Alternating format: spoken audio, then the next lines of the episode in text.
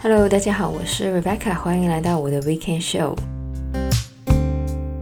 那么来到二零二二年的十一月，转眼间呢，二零二二年已经踏入最后两个月了。那么每年去到这个时候呢，我都会做一个购物，或是更准确来说呢，是反购物主题的节目。那么当然不是说我不喜欢买东西，我承认我是一个非常喜欢买东西的人。但是呢，我比较反对的呢是那种非常不理性，甚至呢是有点浪费的购物趋势。那么最近几年呢，因为经济不好，其实呢很多的商家呢都把这个年底的优惠，还有呢这个 Black Friday 呢提前，像是今年的双十一购物节呢，在十月底的时候呢已经推出了。而在北美呢，其实现在已经有很多的百货公司陆续推出他们的年底的折扣优惠。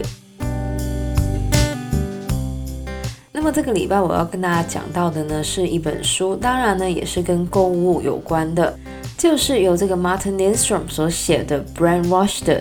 中文的书名呢就是《品牌就是戒不掉》。那么 Martin Lindstrom 本身呢是很多这个 Fortune 500公司的顾问，而他过去呢也写了许多关于市场营销还有品牌的著作。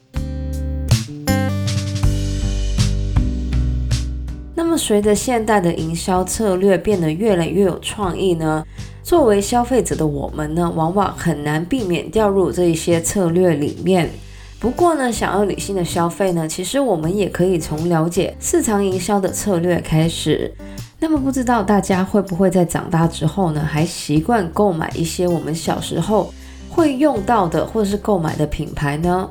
其实我们小时候所接触的品牌呢，会对我们长大后有非常大的影响。原因呢，就是因为我们从还没出生就开始接触不同的品牌。是的，我说是还没有出生，因为呢，我们在妈妈的肚子里面呢，其实就会对声音有所反应。而从那个时候开始呢，其实我们就开始认识不同的品牌。如果妈妈对于某个品牌有好感的话呢，那么在肚子里的孩子呢，也会对那个品牌呢有正面的感觉。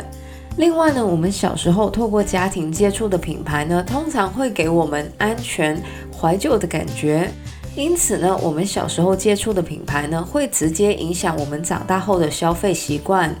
这也是为什么呢，越来越多的广告呢，其实都是针对儿童的。那么根据一项 Nickelodeon 的统计，小孩子呢到十岁的时候呢，就可以记得三百到四百个广告。那么因为我们小时候接触品牌呢，会直接影响我们长大后的消费习惯，因此呢，儿童成为了很多品牌的主要销售对象。那么其中一个品牌针对儿童销售的方法之一呢，就是用娱乐的方式包装他们的销售策略。像是 Kellogg's 就为了旗下的品牌 Applejack 呢，设计了一个 iPhone 的小游戏。另外呢，品牌也会用不同的策略来提早让儿童接触到他们的产品。像是美国的化妆品牌 Bon Bell 呢，就推出了针对女孩的化妆产品。而根据研究呢，Bon Bell 的这个策略呢，大大的提高了小女孩使用化妆品的比例。那么除了我们小时候的购买或者使用习惯之外呢，恐惧也是一个让我们非理性购物的原因之一。而广告公司呢，也喜欢用恐惧来作为他们的营销策略。很简单的一个例子呢，就是化妆品。化妆品或是护肤品的品牌呢，很多时候都会透过贩卖外貌的焦虑呢，来推销自己的产品。其实广告公司呢，经常会用恐惧来影响我们的消费，像是保险公司、健康食品的品牌，还有刚刚提到的化妆品品牌等等。那么我最近呢，在看 YouTube 的时候呢，都会看到这个 Google Chrome 的广告。那么这一些广告呢，部分呢，也有用到这个恐惧来影响我们的行为，像是怕自己的资料被外泄或是病毒等等的。